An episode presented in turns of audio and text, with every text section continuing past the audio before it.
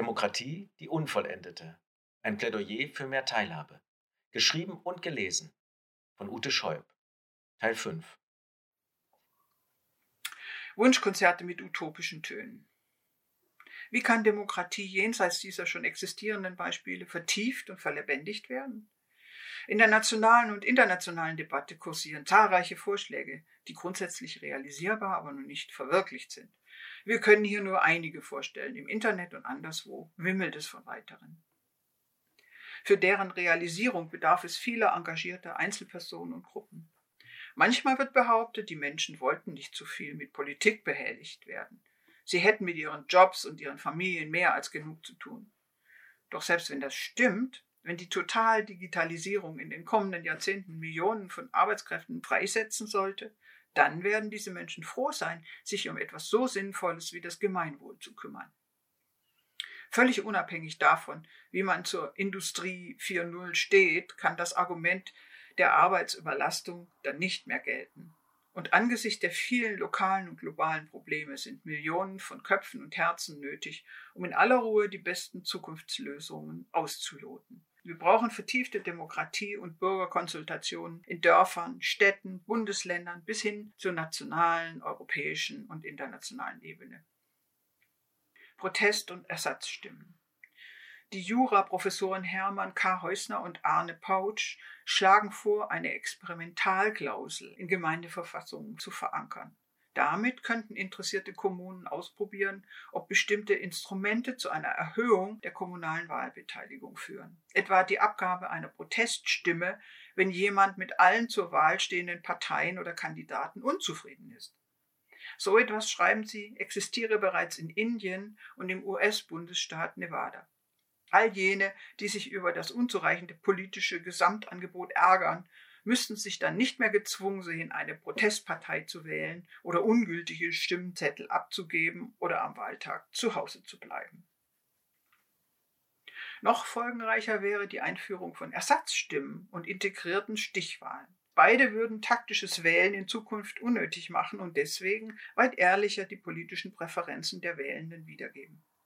Eine Ersatzstimme für eine andere Partei könnten Menschen vorsorglich für den Fall abgeben, dass die Partei ihrer ersten Wahl nicht die 5%-Hürde oder kommunale Sperrklauseln überspringt.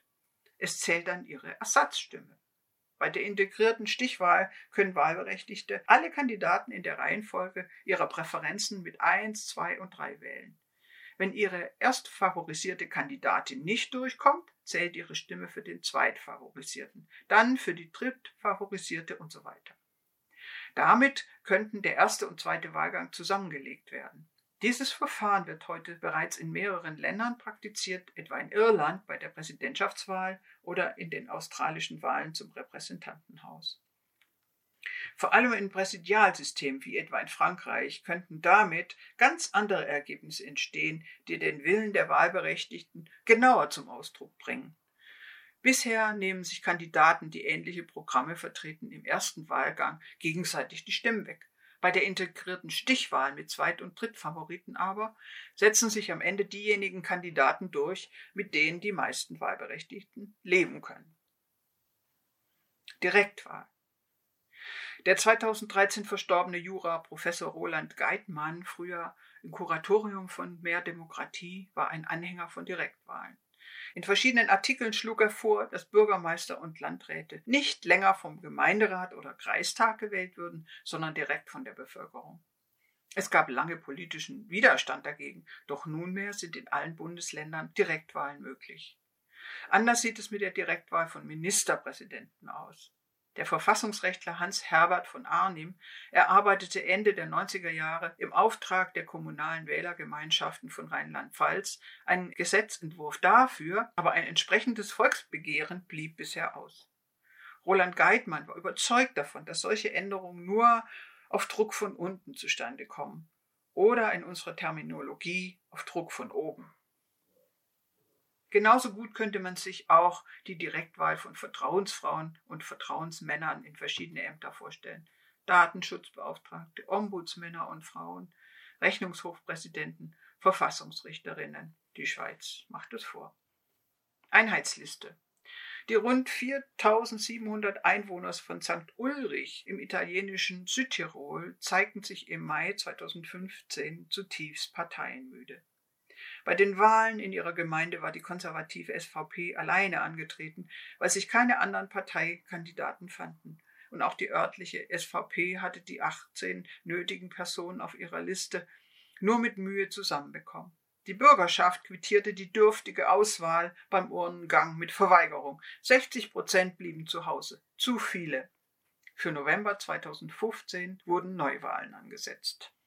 Eine Gruppe von 14 Frauen und Männern aus der ladinisch sprechenden Gemeinde verstand das als Weckruf.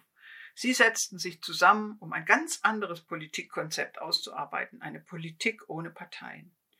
Ihr Vorschlag eine Einheitsliste, eine Lista Unica. Geeignete Personen für den Gemeinderat wurden durch eine Vorwahl ermittelt. Jene 27, die die meisten Stimmen errungen hatten, wurden auf eine überparteiliche Einheitsliste gesetzt. In einer Umfrage sprachen sich 84 Prozent der Befragten in St. Ulrich für das Vorgehen aus. Parteipolitik sei in einem Dorf nicht notwendig, fand Sarah Stufflöser, eine der Initiatorinnen. Deshalb seien sie auch an die SVP und die Freiheitlichen herangetreten, eine eigene Kandidatur zu unterlassen. Doch die wollten davon nichts wissen. Dafür kam umso mehr Unterstützung von den Jungen im Dorf. Stufflesser erklärte, Zitat, Denen wird ja gern und häufig nachgesagt, dass sie sich nicht für Politik interessieren. Ihnen, aber auch allen anderen wollen wir mit der Einheitsliste eine alternative Idee von Politik vermitteln. Zitat der Lista Unica Politik sollte wieder offener werden, mehr die Meinung der Bevölkerung einbeziehen und das werden, was die Griechen als Demokratie bezeichnet haben, die Herrschaft des Volkes. Zitat Ende. Das Ergebnis der Wahlen im November 2015 war ein eindeutiger Sieg für die Einheitsliste. Sie war auch eine Einheitsliste mit Z für die örtliche Demokratie, denn sie hatte mobilisierend gewirkt. Die Wahlbeteiligung war von 40 auf fast 60 Prozent gestiegen. Die Lista Unica erhielt 56 Prozent der Stimmen, die SVP 39, die Freiheitlichen 3 und die Siegerin stellte auch den neuen jungen Bürgermeister Tobia Moroder. Verfassungsabstimmung die Bevölkerung als oberster Souverän sollte Verfassungen per Volksabstimmung legitimieren, bevor diese in Kraft treten. Doch das hat in vielen Nationen nie stattgefunden, auch in Deutschland nicht. Christian Felber, der österreichische Vordenker der Gemeinwohlökonomie, fordert deshalb seit Jahren, dass so grundlegende Dinge wie Verfassungen, Grundrechte oder auch unsere Geld- und Eigentumsordnung in Bürgerkonventen demokratisch abgestimmt werden müssen. Solange das nicht stattfinde, lebten wir in einer Prädemokratie, sagt er. In Deutschland pochen die Initiative Verfassungskonvent und die Gruppe Verfassung vom Volk auf dieses Grundrecht des Souveräns, sich selbst eine Verfassung zu geben. Beide Gruppierungen wollen im ersten Schritt erreichen, dass das Grundgesetz um die Möglichkeit bundesweiter Volksabstimmung erweitert wird. In den nächsten Schritten möchten sie über dieses erweiterte Grundgesetz das Volk abstimmen lassen und für die Einberufung einer verfassungsgebenden Versammlung werben. Auch mehr Demokratie befürwortet die Verankerung bundesweiter Volksentscheide im Grundgesetz, geht dies aber pragmatischer an. Der Verein hat einen entsprechenden Gesetzentwurf erarbeitet und nach den Bundestagswahlen 2017 dafür gesorgt, dass dieser Punkt im Koalitionsvertrag der Regierungskoalition verankert wurde, allerdings in sehr vager Form. Neue gesetzliche Bestimmungen für Volksabstimmungen. An dem Plebiszit in Ungarn und dem Brexit ist zu sehen, wie tragisch es werden kann, wenn eine sehr große Minderheit niedergestimmt wird und sich am Ende zwei Lager unversöhnlich gegenüberstehen. Nationen, Bundesländer oder Kommunen die Volks- oder Bürgerentscheide neu einführen, könnten dabei mit klaren gesetzlichen Bestimmungen zusätzlich regeln, wie mit knappen Mehrheiten von 50 Prozent plus X zu verfahren ist. Zum Beispiel könnten in solchen Fällen Befürworter und Gegnerinnen zu weiteren Konsultationen verpflichtet werden oder mindestens angehalten werden, auf den Gegner zuzugehen und einen Kompromiss zu suchen. Falls dieser gefunden wird, kann über ihn nochmal abgestimmt werden. Eine andere Möglichkeit wäre, statt einem puren Ja oder Nein, eine Stufenskala von 0, also absolute Ablehnung, bis 10, absolute Zustimmung, zur Abstimmung zu stellen. Dann bestünde das Endergebnis nicht aus zwei verfeindeten Lagern, sondern aus politischen Tendenzen. Bei knappem Ausgang kann ebenfalls weiterverhandelt werden. Wichtig wären zudem Garantien für transparente und faire Kampagnen im Vorfeld. Es widerspricht dem demokratischen Geist von Volksabstimmungen, wenn die Gegenseite bzw. Opposition so massiv behindert und bedroht wird, wie etwa in der Türkei. Eine Abstimmung während eines Ausnahmezustandes verbietet sich von selbst, wie es dort geschah. Es widerspricht dem demokratischen Geist ebenfalls, wenn milliardenschwere Geldgeber anonym im Hintergrund agieren und teure Werbefeldzüge bezahlen. Hier sollten Transparenzgesetze garantieren, dass das Sponsoring einer Pro- oder Kontrakampagne ab einer bestimmten Summe verboten wird. Oder dass zumindest alle diejenigen öffentlich benannt werden müssen, die viel Geld fließen lassen. Bundeswerkstatt.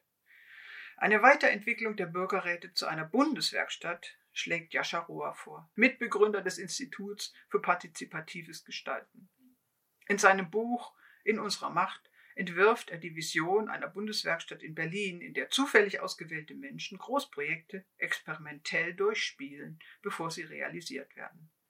Das spreche Kopf, Herz und Hand gleichzeitig an, findet er. Ein solches Gremium, so schreibt er, müsste als modernes öffentliches Gemeingut konzipiert werden. Er sieht es als dritte Kammer. Zitat, neben Bundestag und Bundesrat benötigen wir eine Bundeswerkstatt. Zitat Ende. Parallel dazu seien Landes- und Kommunalwerkstätten möglich. Er schreibt, Zitat, als Begleiter solcher Problemlösungs- und Gestaltungsprozesse weiß ich, zu welch unglaublich beeindruckenden und konstruktiven Ergebnissen beispielsweise eine Gruppe von 30 Menschen in drei Tagen mit einem Budget von 15.000 Euro kommen kann. Zitat Ende. Und dann weiter, Zitat, in meiner Arbeit erlebe ich, dass Menschen als Gestalter zu Höchstleistungen imstande sind, intellektuell, kulturell, geistig, emotional. Wir sind Co-Schöpfer Transformatoren und Prozessoren auf diesem absolut rätselhaften und wunderbaren Planeten. Zitat Ende. Und er stellt folgendes Gedankenexperiment an. Zitat was hätte passieren können, wenn statt der Klimakonferenz in Kopenhagen auf der ganzen Welt in den 300 größten Städten lokale Problemlösungsprozesse mit jeweils 100 Teilnehmenden über zehn Tage mit einem Budget von jeweils 500.000 Euro veranstaltet worden wären? Jede Stadt hätte parallel und zeitgleich regionale Lösungsstrategien gegen den Klimawandel erarbeiten und sich parallel mit den Prozessen der anderen Städte auseinandersetzen können. Über Konferenzschaltungen, direkte Städtepartnerschaften und persönliche Kontakte der Teilnehmenden, über Telefonate, Social Media, vielleicht sogar über eintägige Treffen in Städte, Clustern in den einzelnen Ländern. Jede Stadt und jedes Land hätte einen ganz individuellen Ansatz entwickeln und sich dabei immer wieder im globalen Prozess rückversichern können. Ich sehe kollektive Intelligenz daher als eine Kulturtechnik, die uns ermöglicht, uns über unsere individuellen thematischen Resonanzen im Felde der Auseinandersetzung einzulocken. Zitat Ende. Los, Senat statt Bundesrat. Der Bundesrat, die zweite Kammer in Deutschland, könnte durch eine ganz andere Form ersetzt werden, schlägt Karl Martin Henschel vom Bundesvorstand des Vereins Mehr Demokratie vor.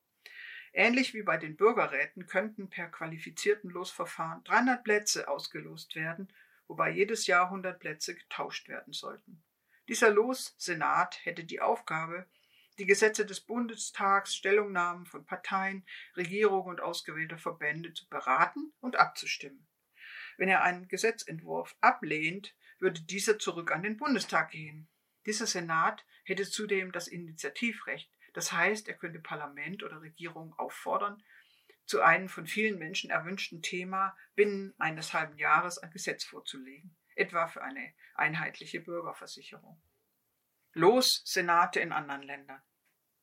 Ähnliche Ideen kreisen in vielen Ländern. David van Reybroek stellt in seinem Buch einige vor. Ernst Kallenbach, der das Buch Ökotopia schrieb, schlug bereits 1985 zusammen mit Michael Phillips vor, das House of Representatives in ein Representative House umzuwandeln.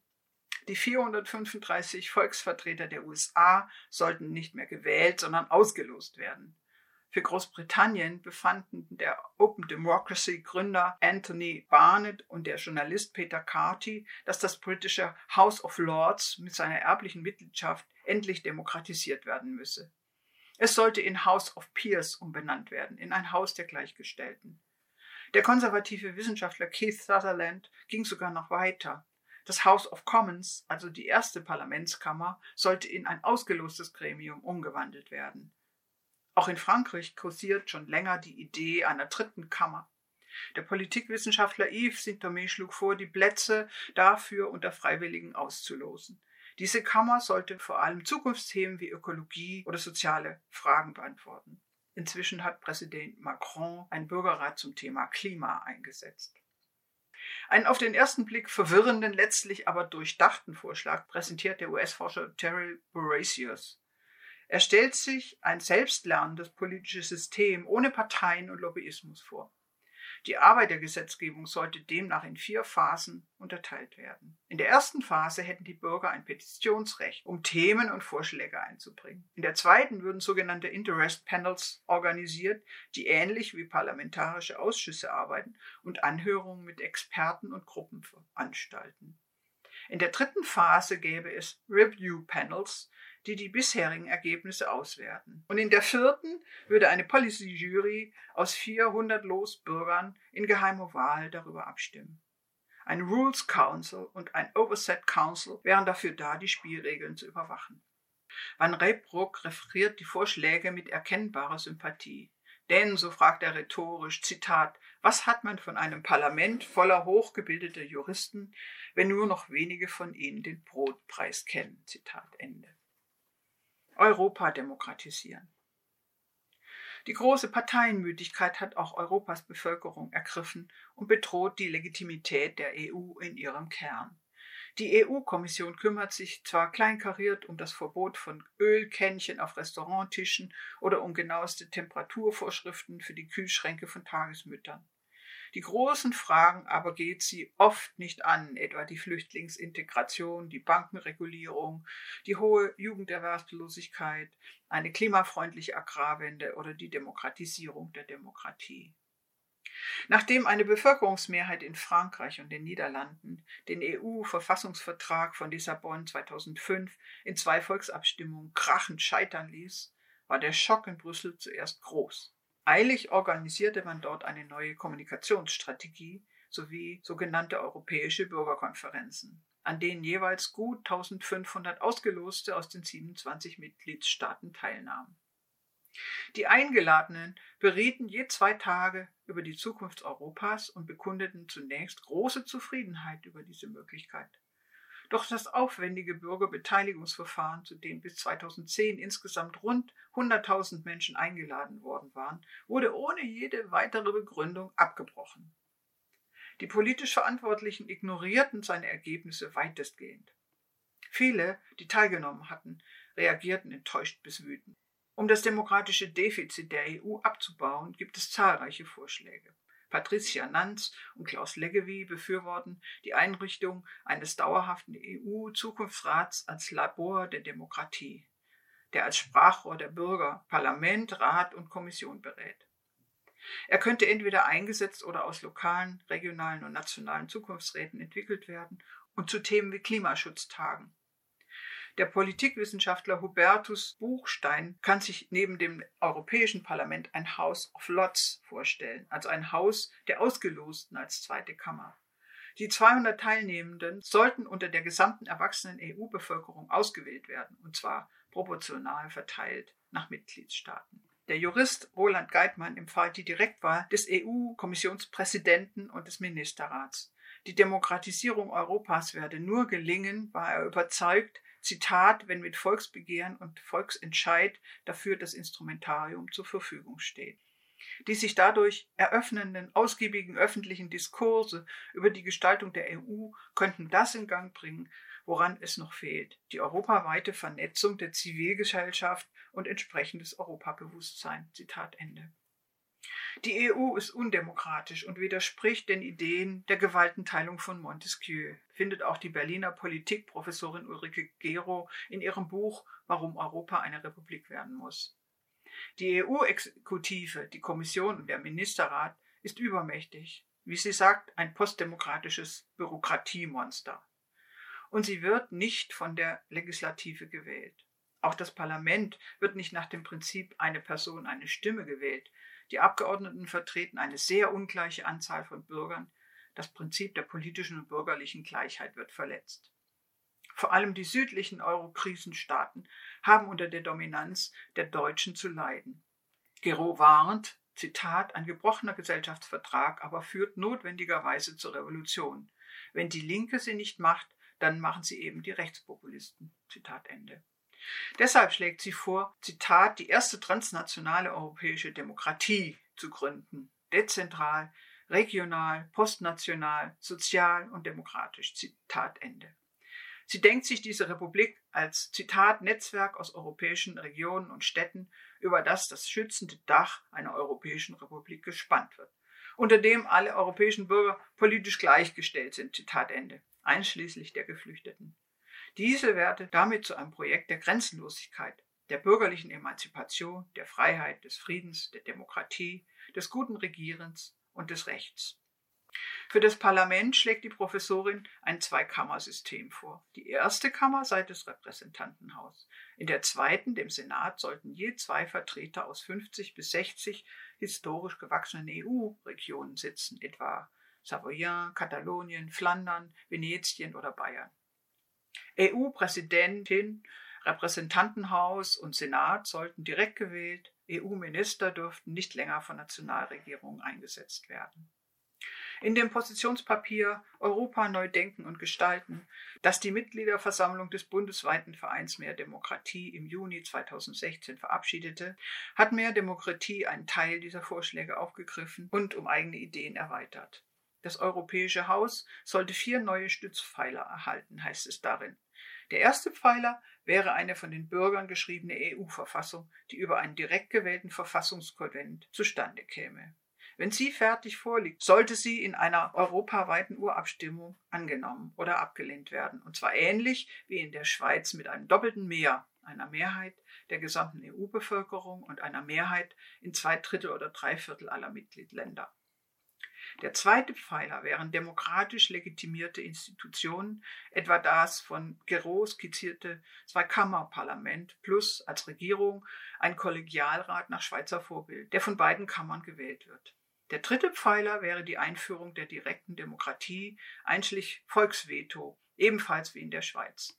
Und der vierte wäre eine konsequente Dezentralität und Regionalisierung, sodass so viele Regelungen so ortsnah wie möglich getroffen werden, ähnlich wie in Dänemark, Schweden oder ebenfalls in der Schweiz.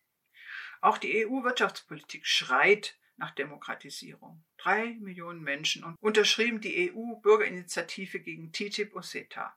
Hunderttausende demonstrierten dagegen. Und in einer Konsultation der EU-Kommission lehnten 97 Prozent der EU-Bürger Sonderklagerechte für die Konzerne ab. In einem Positionspapier vom April 2017 umreißt die Bewegungsplattform Compact, wie stattdessen eine neue, ökofaire, progressive EU-Handelspolitik aussehen könnte. Die Forderungen waren zuvor unter 40.000 Compact-Aktiven abgestimmt worden. Statt Handel als Selbstzweck zu sehen, schreibt Kompakt-Autorin Anna Cavazzini, müsse die Erfüllung von EU-Grundwerten das Ziel von Handelspolitik werden. Demokratie, Wohlstand, Rechtsstaatlichkeit, Menschenrechte, nachhaltige Entwicklung, Klima, Umwelt- und Verbraucherschutz, Förderung regionaler Wirtschaftskreisläufe. Länder mit niedrigen Standards in diesen Bereichen sollten sich höheren anpassen, nicht umgekehrt. Fairer Handel müsse zum Goldstandard werden. Bevölkerung und Parlamente müssten mitbestimmen können, sowohl die der Mitgliedstaaten als auch das EU-Parlament. Auch die britische Autorin Priya Bayshilf schreibt, der EU-Kreislauf braucht eine Infusion gewöhnlicher Bürger, des Herzbluts der Demokratie. Zitat Ende. Sie schlägt einen Aktionsplan Demos vor, der unter anderem das Feiern von fünf Europatagen zwischen dem 5. und 9. Mai beinhaltet. Zitat Während dieser Zeit ist der öffentliche Verkehr zwischen den EU-Ländern kostenlos. Hotels bieten vergünstigte Preise an. Öffentliche Einrichtungen laden zu Tagen der offenen Tür ein. Überall finden europabezogene Straßenfeste statt. Diskussionen, Ausstellungen, Konzerte, kostenlose interkulturelle Aktivitäten, bei denen man erfahren oder überlegen kann, wie, was es heißt, Europäer zu sein. Zitat Ende. Viele Modelle sind hier möglich und umsetzbar. Man möchte der Brüsseler Bürokratie zurufen, Hauptsache ihr unternehmt endlich was, was Europas Demokratie vertieft. Wenn ihr das nicht tut, könnte das der Untergang der EU sein. Ein Weltparlament bei der UNO. Ein ähnliches Defizit bei der demokratischen Legitimität wie die EU haben auch die Vereinten Nationen.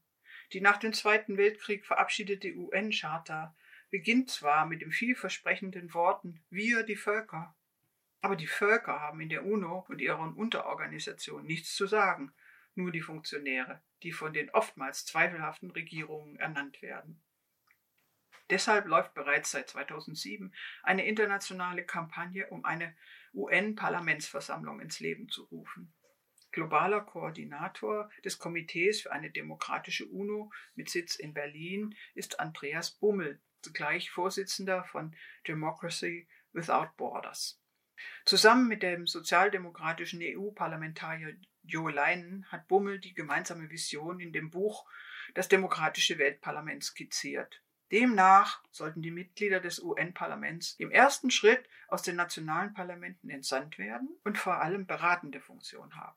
Nach und nach könnten sie dann in den Ländern direkt gewählt werden und mit weiteren Befugnissen ausgestattet werden, um die UN-Exekutive angemessen zu kontrollieren. Die globale Kampagne wirbt dafür, dass die in der UN-Generalversammlung vertretenen Regierungen der Gründung einer parlamentarischen Versammlung zustimmen. Die UN-Charta müsse dafür nicht geändert werden. Sie erlaubt nämlich die Einsetzung neuer Organe.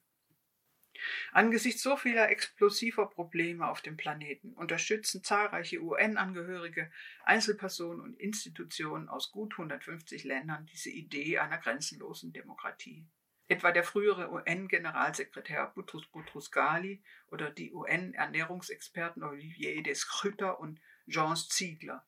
Oder Heiner Bielefeld, der UN-Sonderberichterstatter zu religiöser Freiheit, der an ein großes Potenzial eines solchen UN-Parlaments glaubt. Weltweit scheint es dafür offenbar eine riesige Unterstützung zu geben. Russland war der einzige Staat, in dem es laut einer BBC-Umfrage von 2005 hierfür keine Mehrheit, sondern nur ein Unentschieden gab.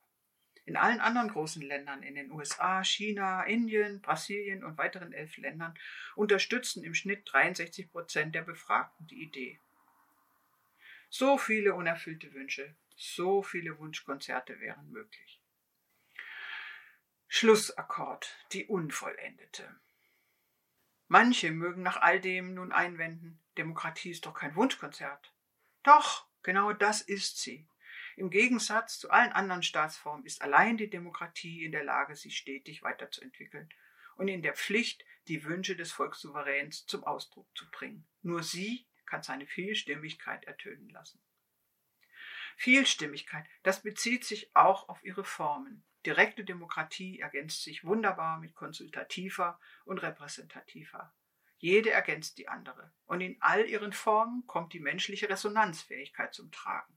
Wir reden, wir hören zu, wir reflektieren, indem wir die Stimmen der anderen in unserer Erinnerung wiedererklingen lassen. Durch Vielstimmigkeit wird Spannung erzeugt und wieder abgebaut. Das macht Demokratie erlebbar, attraktiv und gehaltvoll.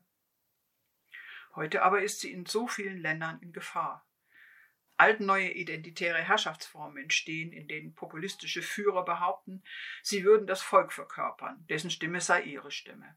Im Vergleich zu solchen autoritären Regimes ist die Selbst- und Mitbestimmung der Bevölkerung immer im strategischen Nachteil. Herrscher und Diktatoren können Befehle erteilen, die sofort umgesetzt werden. In der Demokratie ist das unmöglich. Hier müssen die Beteiligten aufeinander hören.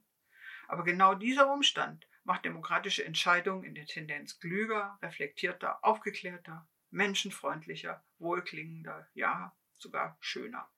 Wir hoffen, die angeführten Beispiele haben deutlich gemacht, dass sich niemand fürchten muss vor der hässlichen Stimme des Pöbels. Im Gegenteil wird dieser erst erzeugt, wenn weite Teile der Bevölkerung nichts zu sagen haben, wenn sie zwischen den Wahlen mundtot gemacht werden. Rechtspopulismus kann nur in resonanzfreien Räumen entstehen. Das beste Mittel dagegen sind erweiterte Aufführungen der Demokratie. Ja, es stimmt, auch die AfD fordert Volksabstimmungen. Aber nicht, weil sie Demokratie befördern will, sondern weil sie an ein Volk mit einem einheitlichen, eintönigen Volkswillen glaubt. Doch das Schöne an direkter Demokratie ist, dass dieses Instrument den Rechtspopulisten selbst Flötentöne beibringen kann, wie man in der Schweiz des Öfteren sehen kann. Es wird der AfD faktisch nicht möglich sein, Volksbegehren durchzusetzen, die Grundrechte von Minderheiten außer Kraft setzen. Wir brauchen Demokratie wie die Luft zum Atmen, sagte einst Gorbatschow. Man könnte ergänzen, wie die Luft zum Erheben unserer Stimmen. Denn Selbstregieren bedeutet im Kern, beständig mit allen zu reden, immer auf der Suche nach Gemeinsamkeit und Verständigung. Das beginnt am familiären Küchentisch und endet in der UNO. Natürlich ist nicht jede Aufführung der neuen demokratischen Form immer gleich gelungen. Wie bei Musikdarbietungen müssen die Beteiligten vorher üben, ihre Instrumente pflegen, Stimmbildung betreiben. Sie müssen die Chance erhalten, den demokratischen Klangkörper selbst zu erzeugen. Sie müssen ganz genau aufeinander hören und sich einspielen. Und weil das so ist, wünschen wir uns im Wunschkonzert der Demokratie als wichtigstes die Einführung des Volksentscheids auf Bundesebene. Der Souverän in Deutschland muss frei nach Hannah Arendt endlich das Recht haben, Rechte zu haben, so wie in vielen anderen europäischen Ländern. Er muss sich selbst als frei und gleich und kreativ erleben und seine vielen unterschiedlichen Stimmen direkt erheben können. Nicht jedes Konzert wird den Beifall aller finden. Immer wieder wird es auch Misstöne und Dissonanzen geben. Sie gehören dazu. Demokratie ist per se die Unvollendete. Sie wird nie zu Ende kommen, weil sie nur als Prozess denkbar ist. Sinnbildlich gesprochen wird im demokratischen Prozess die Unvollendete von Schubert am häufigsten aufgeführt. Es gibt einen Musikerwitz über diese Symphonie und der geht leicht abgeändert folgendermaßen. Der Präsident hat Konzertkarten für Schuberts Unvollendete geschenkt bekommen. Weil er verhindert ist, gibt er die Karten an seinen Ressortchef von der Abteilung politische Grundsatzfragen der marktkonformen Demokratie weiter. Am nächsten Tag fragt der Präsident seinen Ressortchef, ob ihm das Konzert gefallen habe, doch der antwortet nicht und übergibt ihm stattdessen ein Memorandum, in dem es heißt, erstens, für einen beträchtlichen Zeitraum hatten die vier Oboe-Spieler nichts zu tun. Ihr Part sollte deshalb reduziert werden. Dadurch würden auf jeden Fall gewisse Arbeitszusammenballungen eliminiert. Zweitens, alle zwölf Geiger spielten die gleichen Noten. Das ist unnötige Doppelarbeit. Die Mitgliederzahl dieser Gruppe sollte drastisch gekürzt werden. Falls wirklich ein großes Klangvolumen erforderlich ist, lässt sich dieses durch den Einsatz elektronischer Verstärker erzielen. Drittens, erhebliche Arbeitskraft kostete auch das Spielen von 32. Noten. Das ist eine unnötige Verfeinerung. Es wird deshalb empfohlen, alle Noten auf bzw. abzurunden. Würde man diesem Vorschlag folgen, wäre es möglich, auch volontäre und weniger qualifizierte Hilfskräfte einzusetzen.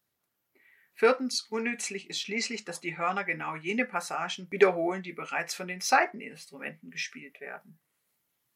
Fünftens, würden alle in diesem Sinne überflüssigen Passagen gestrichen, könnte das Konzert von 25 Minuten auf etwa vier Minuten verkürzt werden. Hätte Schubert sich an diese Erkenntnis gehalten, wäre er wahrscheinlich in der Lage gewesen, seine Symphonie zu vollenden. Aber wie würde sich dieses Stück anhören? Hocheffizient, eintönig, schrecklich. Warum nicht gleich das Orchester auf ein einziges Instrument und einen einzigen Ton reduzieren? Das wäre dann nicht mehr Schubert, sondern Erdogan. Wie schön klingt hingegen die Unvollendete oder unvollendet bleiben müssende und ihre fortlaufende Weiterentwicklung durch uns alle.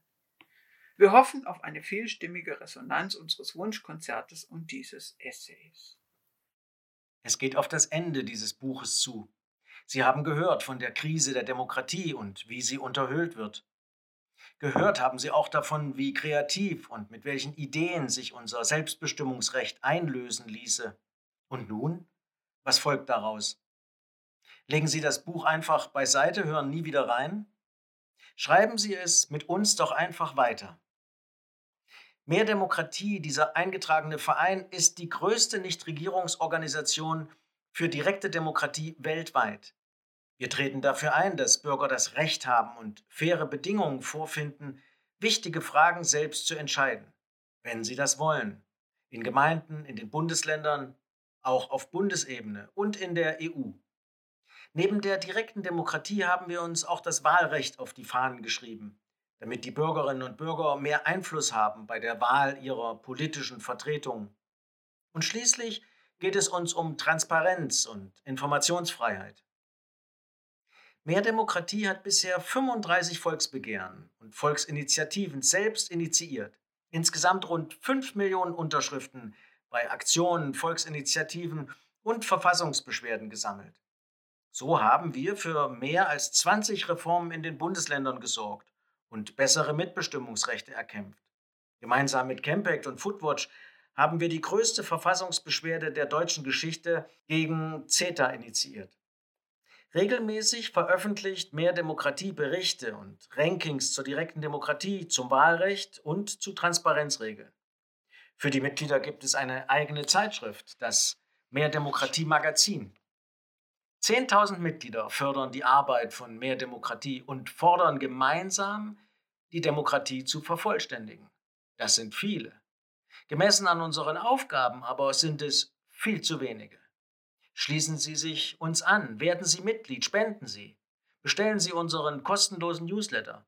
Wir halten Sie auf dem Laufenden, informieren über Aktionen und unsere gemeinsamen Erfolge. Sie finden uns unter www.mehr-demokratie.de.